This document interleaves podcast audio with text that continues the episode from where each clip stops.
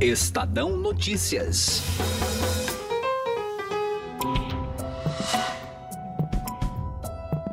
Domingo, 8 de setembro, Jair Bolsonaro vai fazer uma nova cirurgia em decorrência da facada que sofreu em setembro do ano passado. O presidente vai se licenciar do cargo por três dias, mas o período de recuperação deve se estender, mesmo dentro do hospital, de onde Bolsonaro deve passar a cumprir algumas funções administrativas. O ataque, que completa um ano nesta sexta-feira, mexeu consideravelmente com o rumo das eleições de 2018. Mas ele foi realmente decisivo como alguns defendem? E a tese de que existiria um mandante por trás do crime cometido por Adélio Bispo se sustenta? Eu sou Emanuel Bonfim e esse é o Estadão Notícias, que hoje relembra como foi o episódio e qual o impacto que ele teve para o contexto político. Participam dessa edição o editor de política do Estadão Eduardo Catar, o cientista político Carlos Melo, do INSPER, a editora do BR Político Vera Magalhães e o colunista da Rádio Eldorado, Alexandre Garcia. Estadão Notícias. A XP Investimentos foi eleita a melhor assessoria de investimentos pelos paulistanos na pesquisa Datafolha. A assessoria está na essência e no DNA da XP, e esse importante reconhecimento reflete o compromisso em fazer os brasileiros investirem melhor por meio de uma assessoria especializada e transparente, que busca sempre os melhores investimentos de acordo com o perfil de cada cliente. Acesse xpi.com.br. XP Investimentos, mudando para sempre seu jeito de investir. Estadão Notícias. A campanha eleitoral manchada de sangue. O candidato do PSL à presidência, Jair Bolsonaro, é esfaqueado em Juiz de Fora.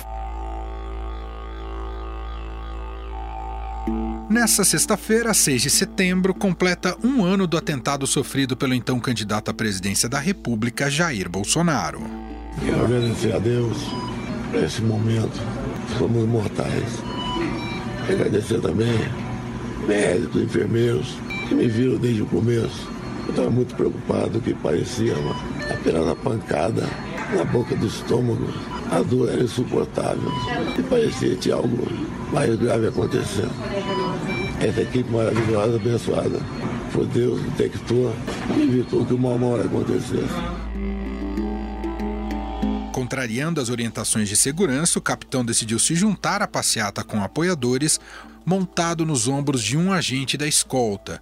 Foi nesse momento que Adélio Bispo, até então só mais um na multidão, se aproximou de Bolsonaro e deu uma facada que entrou 30 centímetros na barriga do candidato do PSL.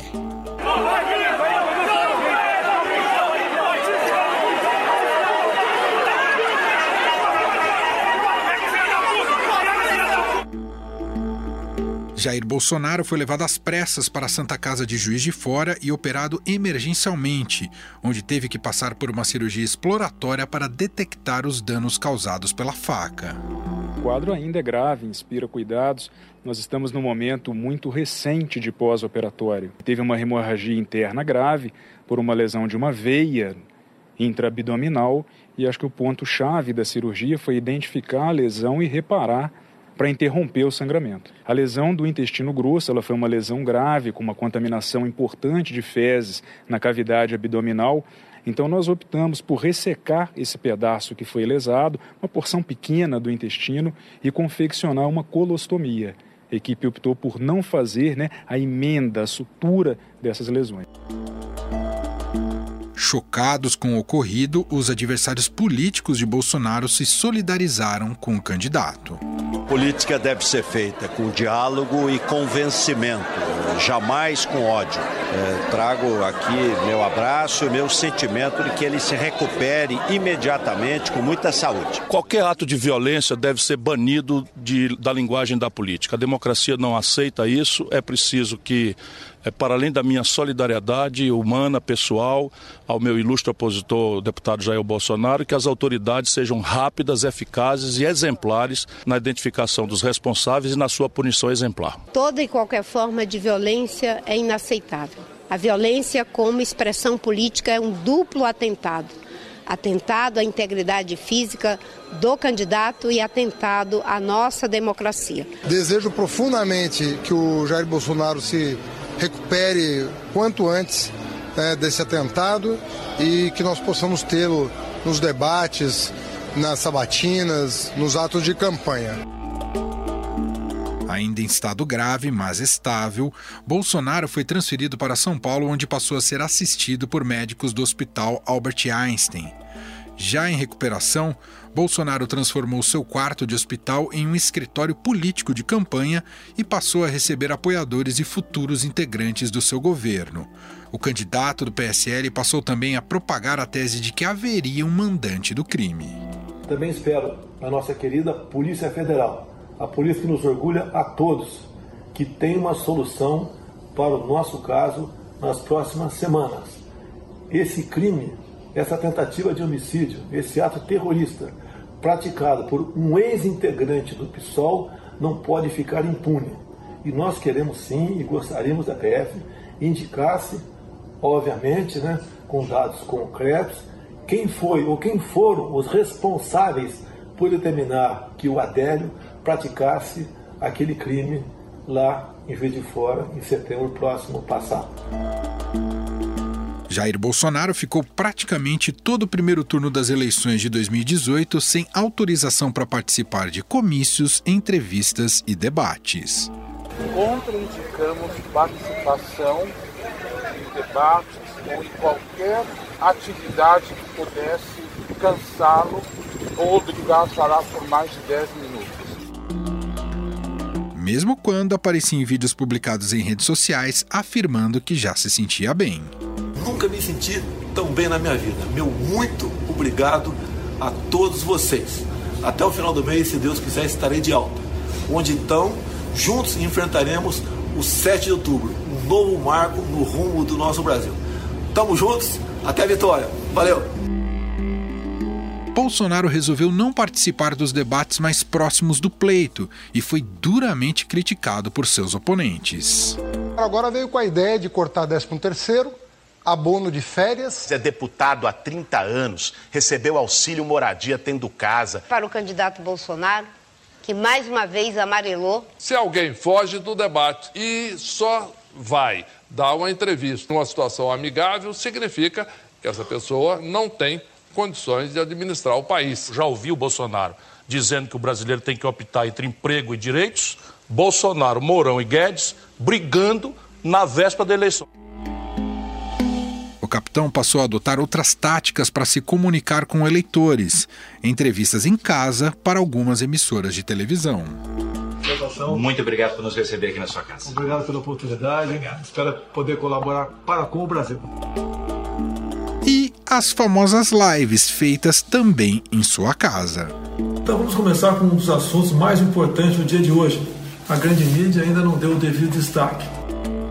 Mesmo sem participar de sabatinas e debates, o candidato do PSL obteve 46% dos votos válidos e foi para o segundo turno com Fernando Haddad do PT. Em 28 de outubro, com 55% dos votos, Jair Bolsonaro se tornou presidente do Brasil. O que ocorreu hoje nas urnas não foi a vitória de um partido, mas a celebração de um país pela liberdade. O compromisso que assumimos com os brasileiros foi de fazer um governo decente e eu garanto que assim o será. A cobertura dessa eleição também se mostrou um desafio para os jornalistas por se tratar de algo inédito em uma campanha presidencial no Brasil. Em conversa com o nosso produtor Gustavo Lopes, o editor de política do Estadão Eduardo Catá lembra das dificuldades impostas para a cobertura. De fato, foi um, algo inédito e muito de grande repercussão e, e efeito nessa campanha, né? É, eu me lembro, pessoalmente, eu estava fora da redação nesse, nesse, dia, esta tarde, né? Voltando de uma entrevista. E eu me lembro, me recordo que quando eu voltava no carro, voltava para a redação, as notícias que estavam eh, sendo veiculadas nas rádios eram de que era algo superficial, que ele estava bem, é, então teve isso, um primeiro momento de muita desinformação. O próprio filho do Bolsonaro, Eduardo Bolsonaro, chegou, se eu não me engano, a twittar ou a declarar que é tinha sido um ferimento superficial, que o pai estava bem, depois depois foi surgindo a notícia da gravidade, sim, do, do ferimento, um atentado é, filmado, fotografado, então assim tem um sentido dramático muito forte sobre ele, né? A partir daí, é, de primeiro entender o que aconteceu, reconstruir o que ocorreu e o que levaria à questão da saúde do próprio candidato presidencial, né? Com da, as cirurgias que foram feitas, o que aquilo implicaria, é, a gente passou também a ter um esforço grande para tentar entender o impacto que isso teria na campanha, né? o impacto político. E, de fato, teve, né? teve um impacto muito grande, eu, eu acredito, eu avalio assim. Para mim, um divisor de águas daquela campanha. Né? Bolsonaro tinha uma exposição muito baixa, ele passou a ter uma exposição muito grande, estava naquele momento sob forte ataque de adversários, né? seja em debates, em outras questões que tentavam fustigá-lo e ele acabou de uma forma ou de outra é, ficando preservado à medida que passou Sim. o resto da campanha praticamente no hospital e fora dos debates é, da campanha, fora da, das, é, das discussões ali públicas da campanha. E com uma exposição, uma visibilidade muito grande, né, que aumentou muito. Então, em um grau maior ou menor, dependendo de quem analisa, mas com certeza teve um efeito muito grande. E era, e se tratava naquele momento do candidato que estava à frente das pesquisas, né? Porque existe isso também, claro, toda a vida humana vale a mesma coisa, né? Cada vida humana vale a mesma coisa. Mas uma coisa é você dar importância para o candidato que está em primeiro nas pesquisas e o outro que está em sétimo, né? Que já não tem uma grande visibilidade, eh, já não há uma busca de informação por ele tão grande como aconteceu no caso do Bolsonaro, né? Sim, sem dúvida. A facada, ao meu ver, também, e isso foi um dificultador da cobertura, vamos dizer assim, ela acirrou a polarização muito forte que existia naquela, naquele momento é, da disputa presidencial, que ainda persiste. Pois ela foi, é, na esteira dela, houve uma a teoria da conspiração, muito as redes ficarem polvorosas, né? Na, o Adélio, é, autor da facada, teve uma passagem pelo PSOL, então é, isso fomentou muita, muita dúvida, mas também fomentou muita desinformação. Por outro lado, a esquerda começou a duvidar da, né, da resistência da facada, tratando como algo armado, parece uma coisa sem cabimento. O próprio ex-presidente Lula chegou a dizer, até recentemente foi questionado sobre isso, mas é algo nesse sentido, né? Então esse foi um dificultador. Ele acirrou também esse processo de polarização, de muita contaminação do mundo caótico ou da informação caótica das redes sociais nesse processo da disputa presidencial. Assim. E acredito também, né, você como editor de política, como é, orientar um repórter a cobrir um candidato que estava no hospital que na verdade você se informava no começo mais por boletins médicos, depois começam a surgir alguns vídeos, muda um pouco a, a mecânica, a logística eh, em relação aos outros, que muitas vezes você tem que seguir em cidades eh, pelo Brasil inteiro, e esse não, ele estava parado em um lugar, mas não se comunicava diretamente com a imprensa, né? Uhum, com certeza. É, a gente passou a ter um setorista de Albert Einstein, né? É, tivemos que ficar ali. E, mas o mais complicado até né, do que esse processo físico ali de estar próximo e tentando coletar o máximo de informações era ter acesso aos médicos, né, a, informação em primeira mão. Acho que a gente conseguiu em alguns casos, graças à qualidade dos nossos repórteres que trabalharam muito bem nessa essa área. O Estadão prima por ter repórteres setoristas de, de saúde, né? E então a gente conseguiu, mas é, foi uma experiência nova para quem está numa cobertura política e principalmente numa disputa presidencial. É, mas foi, foi inusitado nesse aspecto. Sim. Bom, esse é Eduardo Catá, ele que é editor de política do Estadão. Catá, mais uma vez, muito obrigado, viu? Obrigado, eu que agradeço, Gustavo. Prazer falar aí com vocês. Mas afinal, o atentado contra Jair Bolsonaro foi decisivo para sua vitória nas eleições de 2018? Para o cientista político e professor do INSPER, Carlos Melo, o contexto político contou mais para a vitória de Bolsonaro do que o episódio em si. Eu, diria para você que é, esse atentado, isoladamente, é, separado de todas as outras questões que concorreram para a vitória do presidente Bolsonaro, ele não teria, não teria tanta importância. Né? Quando se, se diz que ele foi decisivo É, eu acho que mais decisivo foi todo o ambiente político que nós tínhamos. Você tinha o problema é, na esquerda, com Lula preso, você tinha o centro completamente é, desorganizado, é, o eleitor estava atrás de uma espécie de outsider, embora o Bolsonaro nunca fosse outsider, ele era anti-establishment, de certa forma, porque nunca havia ocupado um lugar central na política brasileira, nem tinha feito parte dos principais partidos. É, então, eu acho que isso pesou muito mais. Agora, ajudou? Ajudou, dramatizou, é, deu um, um ambiente é, mais emocional para a campanha e eu diria para você que, sobretudo, é, deu muito tempo, muita exposição para Jair Bolsonaro e também me retirou dos debates. E seria um, um problema para ele, tal a forma como ele, como ele desempenha né, a, o seu raciocínio quando, quando posto a falar.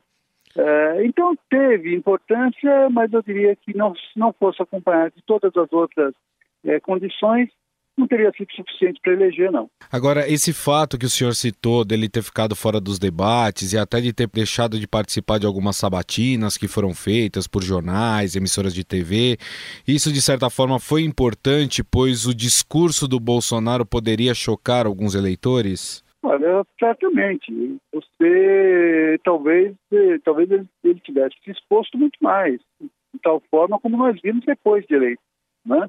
É, semanalmente, às vezes diariamente, criando uma uma polêmica nova e as pesquisas refletem isso. O, o apoio que o presidente teve nas urnas comparado ao apoio é, que tem hoje é muito, muito diferente, muito menor. Por quê? O que, que ocorreu de lá para cá? O desgaste do poder, sim, mas também o próprio desgaste é, da, da performance, da, da, da, forma como o presidente se expõe. Se isso houvesse aparecido na, na campanha, talvez tivesse contribuído com uma mudança de resultado. Não houve. Por que, que não houve? Por conta do atentado, por conta de Jair Bolsonaro é, ter se resguardado, primeiro no UTI de hospital e depois é, na sua casa. Ele ficou fora da linha de tiro é, nesse aspecto. Aliás, é, nesse aspecto também ele foi poupado durante algumas semanas, logo depois do, do atentado, por vários dos seus adversários, porque afinal de contas sempre fica muito ruim, não é de bom tom você falar mal, agredir, ser contundente contra uma pessoa que está vacilar, de repente agonizando no hospital. Não era muito, pelo menos não seria muito elegante se fizesse isso.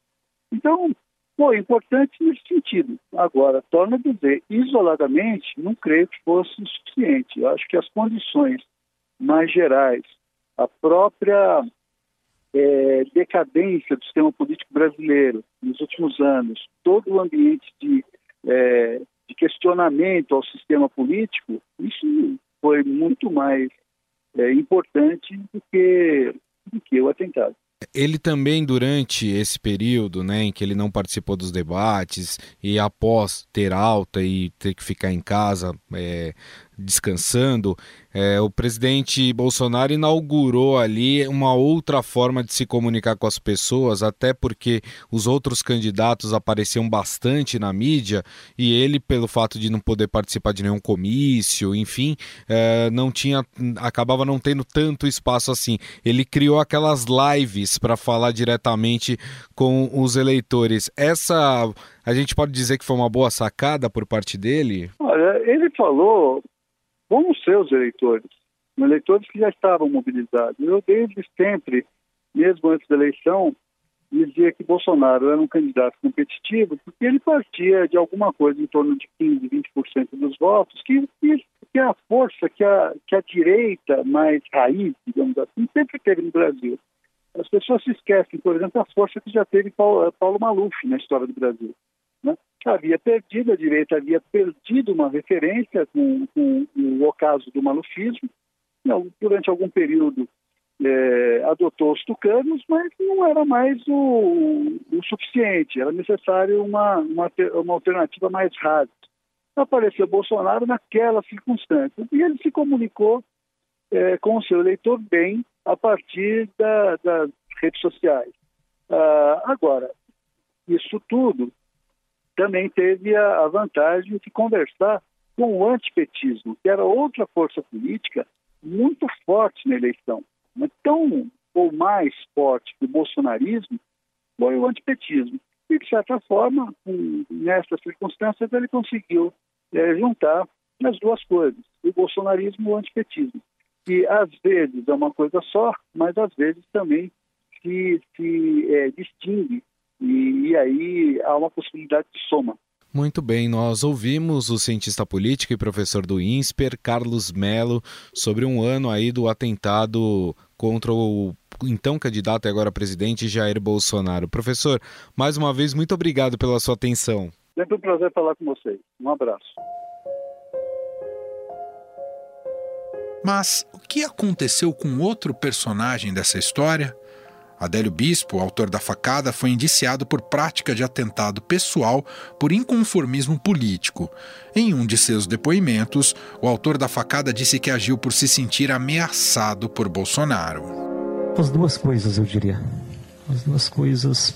Eu, como milhões de pessoas, pelos discursos da pessoa referida, me sinto ameaçado, literalmente entendeu? Me sinto ameaçado como tantos milhões de pessoas pelos discursos em que o cidadão tem feito. Entendeu? Aquela certeza que cedo ou tarde vai cumprir aquilo que está prometendo tão veementemente pelo país todo contra pessoas como eu, exatamente.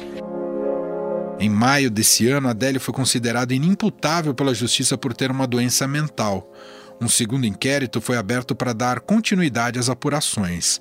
Nessa semana, a Polícia Federal pediu mais 90 dias para concluir a investigação. Para o colunista da Rádio Dourado, Alexandre Garcia, as interferências ocorridas durante o processo atrapalham o trabalho da PF. É um segundo processo, né? Numa, ou melhor, um segundo inquérito. Né? O primeiro processo encerrou-se. O, o, Adélio Bispo, autor da facada, autor confesso da facada, é inimputável. Né? Ele tem aquela, aquela síndrome eh, permanente aí. Então, ele, ele não pode sequer a, acusar alguém de ter sido mandante. Porque, teoricamente, ninguém pode acreditar, ninguém deve acreditar no que ele disser. Né? É, um, é, uma grande vitória para o mandante, se houver mandante. Essa decisão de que uh, o, o, Adélio não tem, não, não tem uso das suas faculdades mentais e tem que ficar afastado, porque são dois perigos. Né? É o perigo de ele atacar mais alguém sem saber que está atacando, teoricamente, né?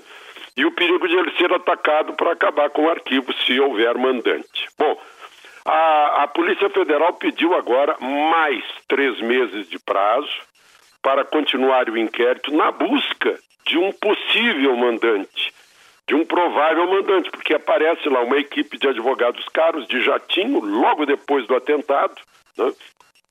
e, e eh, na tentativa de saber quem estava pagando os advogados, a Ordem dos Advogados do Brasil entrou na justiça para impedir, alegando sigilo profissional do advogado. Uh, por outro lado, esse sigilo profissional do advogado significa também que não há interesse da OAB, que jurou seguir as leis e tal, de apurar totalmente um crime, né? de saber se houve eh, mandante ou não, esclarecer as coisas. É muito estranha essa, essa posição da OAB, porque levanta aquela pergunta clássica do direito romano: a quem interessa bloquear a investigação para saber quem pagou afinal? Os advogados fizeram de graça, de repente fizeram de graça para aparecer. Né? Então, eh, eh, a, a, a, Polícia Federal não pode pedir sigilo, abrir sigilo bancário para saber quem pagou, né? ou se alguém pagou. E, por outro lado, pede mais prazo para tentar encontrar por outros caminhos se houve algum mandante. Essa é a situação. Já a colunista do Estadão Vera Magalhães acredita que é bem provável que não haja um mandante do crime. Não me parece crível que haja um mandante. Acredito que, dada é, a gravidade do caso envolvendo um então candidato favorito, a presidência e hoje presidente da República, todos os é, esforços foram envidados em tentar solucionar. E se houvesse um mandante, ele teria aparecido. É, aquelas críticas que o Bolsonaro faz são muito é, desinformantes. Por quê? Porque ah, não é porque não se quebrou o sigilo do advogado do Adélio que não se descobriu o mandante. O sigilo do advogado é uma garantia da Constituição, uma garantia do Estatuto do Advogado, é o que garante, portanto, a relação entre o cliente e o advogado. Então, eu acho que ele é realmente alguém com problemas mentais e que a, a solução para o caso é, foi a, a, a, correta. Não vejo nenhum problema. É um episódio lamentável.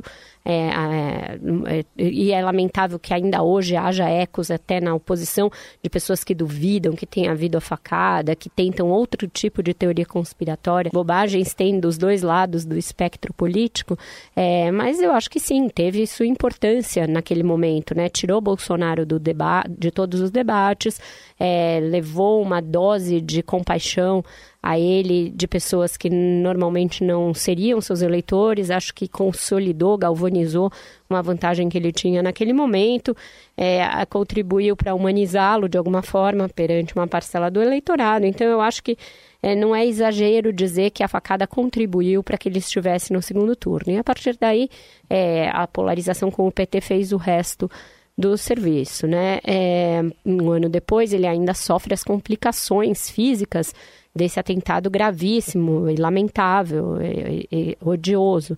Ele vai ter que passar por mais uma cirurgia no local da incisão, porque se formou uma hérnia nesse local que foi muito manipulado. Muitas vezes não é algo grave, não vai mexer muito internamente, mas é um lugar que já foi muito mexido, está sensível, portanto, uma cirurgia que deve ser de média a longa, segundo o doutor Antônio Macedo me falou no último fim de semana, quando a gente noticiou que a nova cirurgia ocorreria, que ela ocorra da melhor maneira, que o presidente se recupere bem, é, descanse e depois a gente vê como ficam os outros compromissos, inclusive seu discurso na Assembleia da ONU, que deve ocorrer no dia 25 de setembro. Acho que até lá tem tempo para ele se recuperar. A previsão é que se recupere em algo como no máximo dois dias. Já houve outras cirurgias em que ele levou um pouco mais de tempo do que a previsão inicial para se recuperar. Ele está dizendo que vai de maca de qualquer jeito, etc, etc. Seria bom que ele não tratasse esse discurso da ONU com voluntarismo, que preparasse o discurso, fizesse um discurso técnico, que fosse assessorado pelo Itamaraty na elaboração, porque é um, talvez o discurso mais importante da vida dele. Os olhos do mundo vão estar postos sobre ele e a gente espera que ele faça um discurso para informar e para melhorar a imagem do Brasil e não o contrário. Como informou, acabamos de ouvir a colunista Vera Magalhães, o presidente vai passar pela quarta cirurgia no abdômen para corrigir uma hérnia no local das intervenções. Esse novo procedimento poderia impedir Jair Bolsonaro de participar da abertura da Assembleia Geral da Organização das Nações Unidas no dia 24 de setembro. O presidente já afirmou que, se for preciso, irá até de maca para falar sobre a Amazônia às outras nações. Eu vou comparecer à ONU, nem que seja de cadeira de roda, de maca, vou comparecer, que eu quero falar sobre a Amazônia. Antes de encerrar aqui o programa, uma nota curiosa. A facada em Bolsonaro, que está completando um ano nessa sexta-feira, motivou o deputado federal Carlos Jordi, que é do PSL, mesmo partido do presidente, e do Rio de Janeiro também.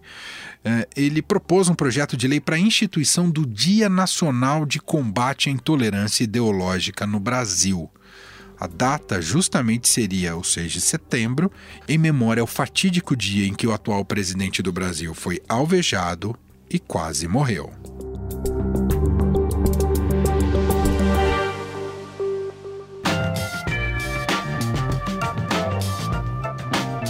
O Estadão Notícias desta quinta-feira vai ficando por aqui. Contou com a apresentação minha, Emanuel Bonfim produção e roteiro de Gustavo Lopes e montagem de Nelson Volter. O diretor de jornalismo do Grupo Estado é João Fábio Caminoto. Para mandar seu comentário e sugestão, nosso e-mail é podcast@estadão.com. Um abraço para você e até mais. Estadão Notícias.